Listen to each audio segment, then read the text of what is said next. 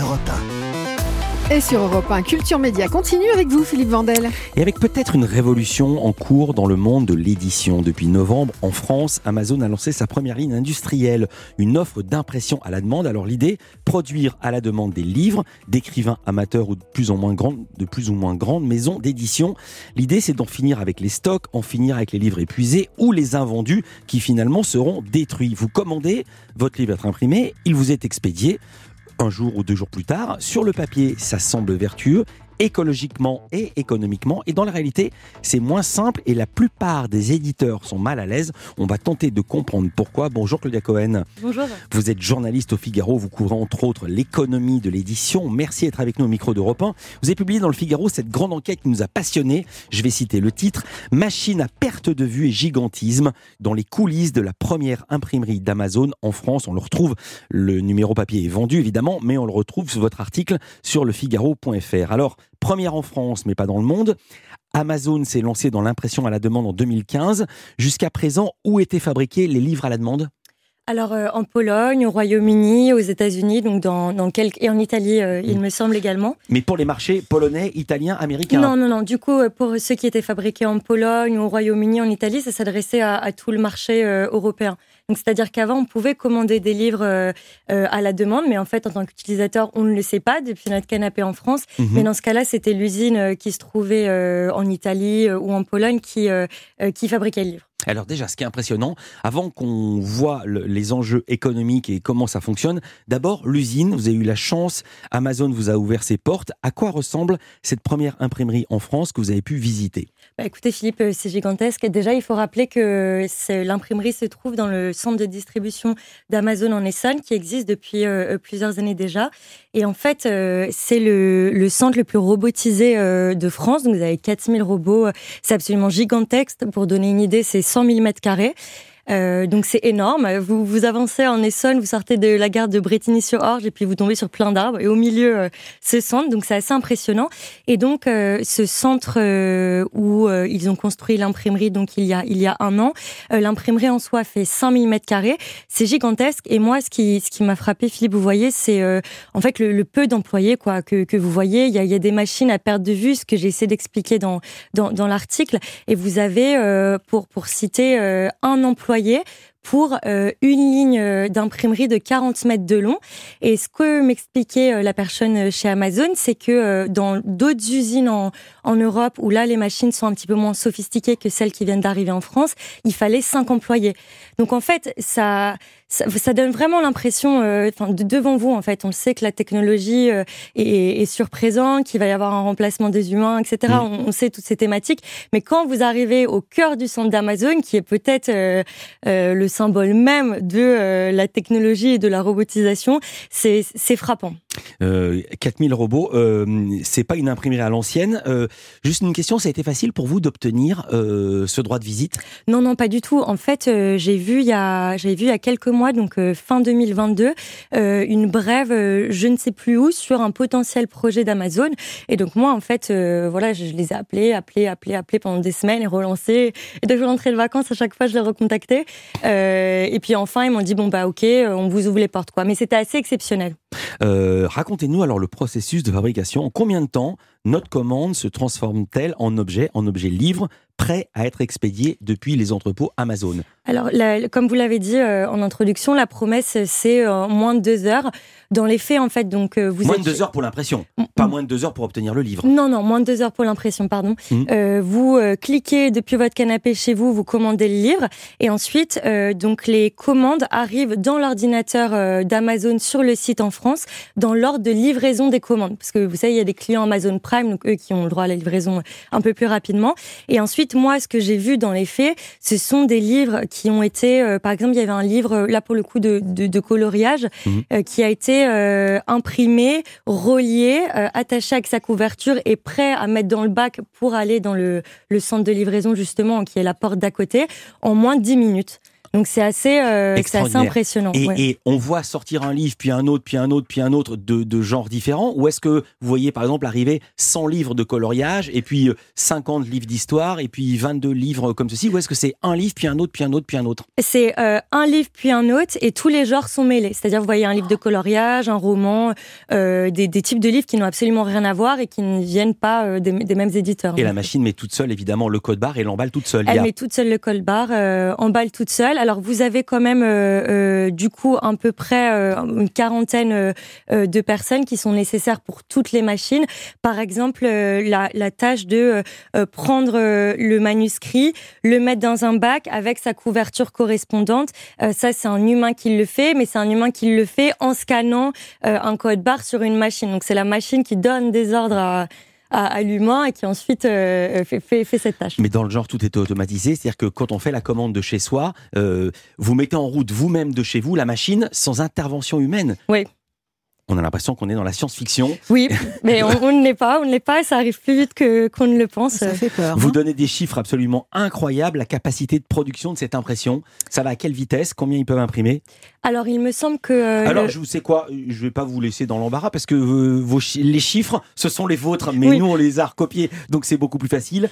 Le site dispose de deux lignes d'impression à grande vitesse, 160 mètres à la minute et cinq imprimantes qui font 350 feuilles à la minute. C'est juste complètement dingue.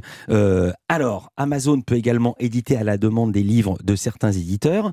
Et c'est là où le bas blesse, on va en parler.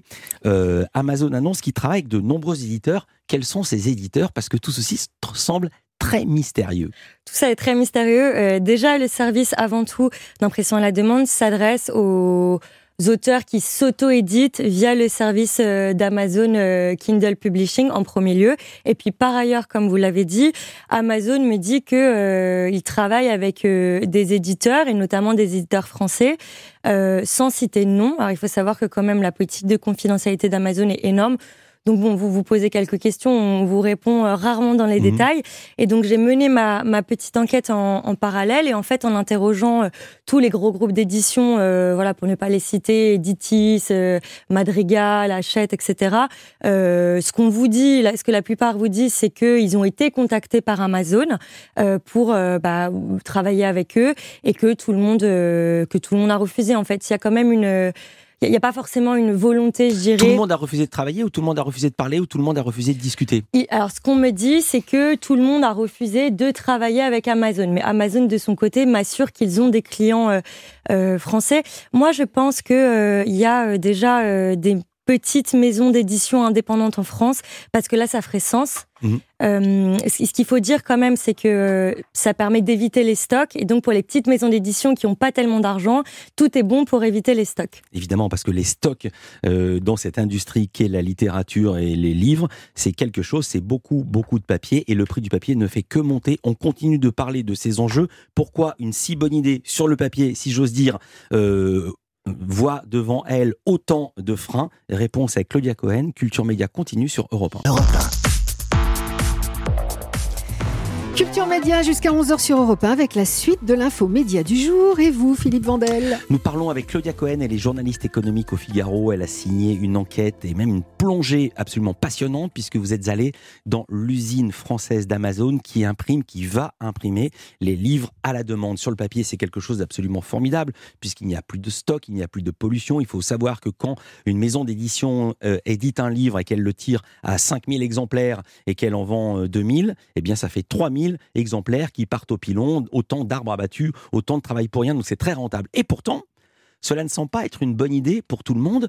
Vous dites que les éditeurs euh, Renac, ils, ne veulent pas que leur nom soit associé à Amazon. Euh, est-ce qu'aussi il n'y a pas là une question d'image euh, c'est pas l'image qu'on se fait euh, d'un éditeur français qui travaille dans la littérature, qui est considéré comme un genre noble en France, à tort ou à raison, et Amazon qui est considéré comme une entreprise industrielle. Est-ce qu'il n'y a pas un hiatus d'image? Si, certainement. Euh, bien sûr, je suis complètement d'accord avec vous. Il y, a, un hiatus d'image, et puis il y a aussi quand même cette crainte dont on ne va pas parler à voix haute, mais, mais qui est présente d'Amazon et qu'Amazon étend entre guillemets sa puissance tout au long de la chaîne du livre, en fait, parce que Amazon, euh, c'est un livre sur dix vendu en France, Mhm. ce qui est assez peu par rapport aux États-Unis où c'est la moitié, parce qu'en France, euh, euh, on a réussi à préserver, euh, et c'est la beauté aussi de, de notre pays, euh, le, le tissu de, de, Ouais. de librairie en France. Et je le dis, il y a peu de lois qui sont absolument formidables. Merci le prix unique du livre. Merci le prix qui unique du fait livre. que, que vous alliez dans votre libraire de quartier ou dans un supermarché, le livre est au même prix, donc aucune raison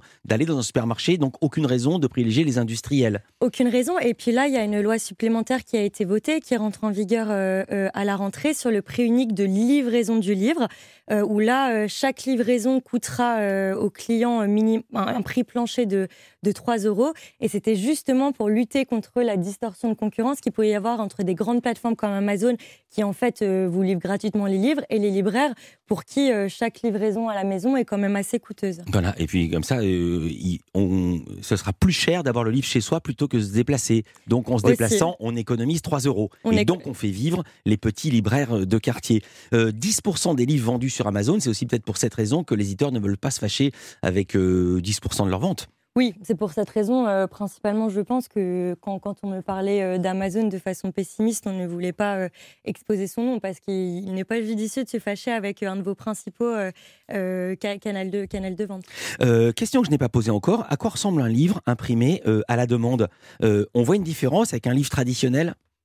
La qualité est comment? Bah, le, oui, on voit une différence c'est d'ailleurs un des sujets euh, quand, quand j'en discutais avec euh, quelqu'un de, de chez Gallimard, par exemple.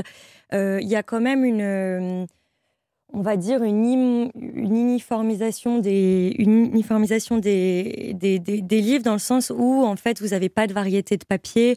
c'est un papier blanc assez simple. Vous n'avez pas de variété de couverture. Donc, euh, voilà, c'est pas, du- c'est pas du grand papier. J'ai mal posé ma question. Est-ce que ça fait cheap? Est-ce qu'on a l'impression d'avoir entre les mains un livre au rabais ou est-ce qu'il a, comme on dit dans le métier de l'édition du livre, est-ce que le livre a une bonne main? Euh, non, le livre, le livre n'a pas une bonne main. Le livre n'a pas une bonne main, euh, ça, ça peut faire cheap, mais après, il y a, entendons-nous, il y a livre et livre, c'est-à-dire quand vous imprimez un mandala, quand vous imprimez un texte euh, qui est destiné euh, aux étudiants pour l'université, Bien sûr. c'est moins grave, on va Oui, les dire. cahiers de vacances à colorier, C'est ça. c'est pas la, Là, c'est pas moins Proust grave. euh, dans la blanche de Gallimard. Voilà, moi j'ai pas vu de Proust imprimé chez Amazon et, et alors dans, dans le centre en France que j'ai visité, de toute façon on ne peut pas imprimer de couverture rigide. Mhm. C'est que des couvertures souples et toutes les couvertures rigides là elles sont imprimées plutôt en Pologne. Et c'est ça aussi euh, l'inquiétude que, que dénoncent certains éditeurs français, c'est de dire attention, euh, la, beauté du livre et l'exception culturelle française c'est le fond mais c'est aussi la forme en fait et l'objet euh, d'un livre il est précieux par sa forme aussi. Vous dites aussi que les éditeurs ne veulent pas confier leurs fichiers numériques à Amazon, numériques à Amazon, car ces éditeurs redoutent qu'ils puissent en faire d'autres usages que de les imprimer. Mais quel genre d'usage? Il y a certaines craintes dans ce sens qui ont été euh, émises. Euh, Ce qu'on me dit notamment, on me parle d'intelligence artificielle et de dire en fait une fois que vous confiez euh, vos fichiers, qui sont un peu l'un des nerfs de la guerre pour, pour l'édition, comme, comme ça l'est dans d'autres secteurs, en fait. euh, voilà, ils ont peur de plus avoir la main dessus et que euh, dans des scénarios euh, utopiques, hein, Mhm. on, on précise quand même, euh, et dystopiques si je puis dire, en fait, que Amazon utilise les fichiers pour euh, prendre des inspirations euh, de certains textes et puis créer eux demain leurs propres textes. Avec de l'IA, de l'intelligence Avec de l'IA, artificielle on sait, moi, j'avais fait une, une enquête euh, il y a quelques mois sur les livres qui étaient écrits par ChatGBT Mm. qui fleurissaient sur, sur Amazon. Vous aviez des gens en cinq minutes, enfin, oui, cinq minutes vraiment, qui réussissaient à écrire un livre et qui le vendaient sur Amazon. Et en fait, sur Amazon, Mm. vous aviez un auteur qui s'appelle ChatGBT. Pété. GPT, pardon. GBT, c'est les GPT. ChatGPT, exactement. C'est mélanger Mais- deux abréviations. ChatGPT en anglais. Oui. Mais juste un mot, les fichiers numériques, ça existe déjà pour le livre numérique et pour les PDF. Oui, c'est pour ça que Ils ont peur de quelque chose qui existe déjà. Oui, ils ont peur de quelque chose qui existe déjà, et puis c'est une des craintes évoquées qui, euh, voilà, n'a pas forcément, euh, euh, n'est pas forcément réalisée, quoi. Alors, on va parler aussi du beau côté de la chose. Euh, ça rend accessible des titres qui sont épuisés, qui sont plus édités. C'est aussi une façon de faire revivre des textes qui sont perdus dans les limbes et qu'on va pas éditer pour 10 ou 12 exemplaires. Oui, c'est ça, parce que souvent, euh, par exemple, en librairie, vous cherchez un livre. euh, si ce livre ne se vend plus, c'est très compliqué en fait euh, de le réimprimer si euh, votre système de réimpression se fait par euh, centaines d'exemplaires ou par dizaines, on va dire. Du coup, là, euh, c'est là où l'ingéniosité de l'impression à la demande euh, prend sens en fait. C'est une façon pour les éditeurs de réimprimer un ou deux ouvrages qui sont demandés et donc de satisfaire au final le lecteur. Je vais donner ces chiffres de la vertu écologique de l'impression à la demande. Chaque année, 25% des exemplaires sont invendus et 15% de la production de livres par opilon, plus de 26 000 tonnes de papier. Vous dites qu'au-delà d'Amazon, Hachette avait essayé de se doter d'un outil comparable d'édition à la demande à Maurepas dans les Yvelines. Qu'est devenue cette expérience? Alors ils l'ont depuis quelques années euh, cet outil d'impression à la demande et justement euh, pour euh, les maisons d'édition d'Achète, ils font appel à leur propre outil. Et alors la, la, semaine dernière, le, le, le PDG d'Achète, Pierre Leroy, expliquait dans les colonnes du Figaro qu'ils allaient construire un, un nouveau site logistique en France qui comprendrait donc ils relocaliseraient leur site d'impression à la demande là-bas et que l'objectif c'est d'avoir vraiment un outil sur, surpuissant pour que l'impression à la demande fasse partie de l'économie euh, du livre en fait, mais comme un vu comme une complémentarité. C'est-à-dire, en fait, concrètement, on imprime par, euh, par euh, voilà, dizaines de milliers d'exemplaires un livre, parce que il faut, il faut rappeler, Philippe, l'économie le, du livre, elle est fragile, parce que en fait, on ne sait jamais, à part les gros noms et les gros best-sellers, si un livre va marcher ou pas. Mhm. Et en fait, pour euh, le client qui arrive en librairie, une pile abondante d'un livre sur l'étal, ça attire l'œil, et c'est ça qui peut faire aussi le succès d'un ouvrage. Donc en fait, en imprimant beaucoup aussi, les éditeurs donnent leur chance à, euh, un ouvrage et potentiellement un nouvel mm. auteur euh, qui demain sera, euh, sera phare. Hier, dans cette émission, nous recevions Lynn Papin, la romancière, pour son, son nouveau livre, et elle me disait qu'ils en sont déjà à la troisième réimpression et qu'il y a des ruptures de stock. Donc peut-être que ceci pourrait être évité. Des ruptures de stock, c'est publié chez Stock, tiens, ironie. Merci beaucoup d'avoir été avec nous, Claudia Cohen, journaliste économique au Figaro. Et votre enquête est à lire évidemment sur le site figaro.fr. Merci encore d'être venu en direct dans Culture Média sur Europe 1. Et on se retrouve dans un instant avec une émission sur le ballon rond adapté aux enfants. Ça s'appelle Football et on sera avec son incarnant Tony Vernagallo. Voilà pour tout de suite. Et cet après-midi, comme tous les jours, et quand vous voulez d'ailleurs en podcast, historiquement vôtre présenté par Stéphane Bern, du lundi au vendredi de 16h à 18h, vous raconte des destins extraordinaires, les petits secrets des grands de ce monde, les origines des objets du quotidien. Rendez-vous tous les jours sur Europe 1 avec euh, l'histoire autour de trois personnages qui n'auraient jamais pu se croiser mais qui ont un point commun. Aujourd'hui, elles en pincent pour un prince. C'est peut-être vous, Philippe Vandel.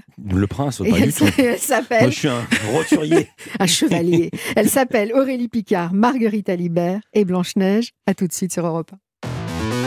Europe 1, Culture Média. L'émission de référence sur les médias.